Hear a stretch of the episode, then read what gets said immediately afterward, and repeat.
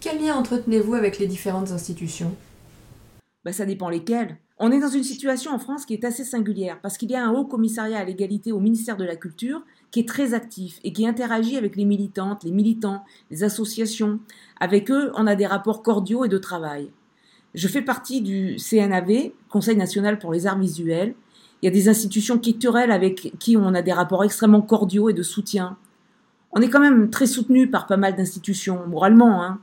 Et puis, par contre, il y en a d'autres euh, qui nous sont très hostiles. Mais c'est une minorité, en fait, quand on regarde. La majorité des institutions euh, nous sont plutôt favorables. Il y a même des amitiés euh, solides qui sont là. Donc on peut dire qu'on a un bon rapport avec les institutions. On échange avec plein de gens de toute façon. Quand j'étais au cabinet de la photographie de Pompidou, c'était intense. Au niveau des festivals, il n'y a pas non plus de relation établie avec tout le monde. Hein. Certains sont devenus vite nos amis, il y en a qui se déclarent pas.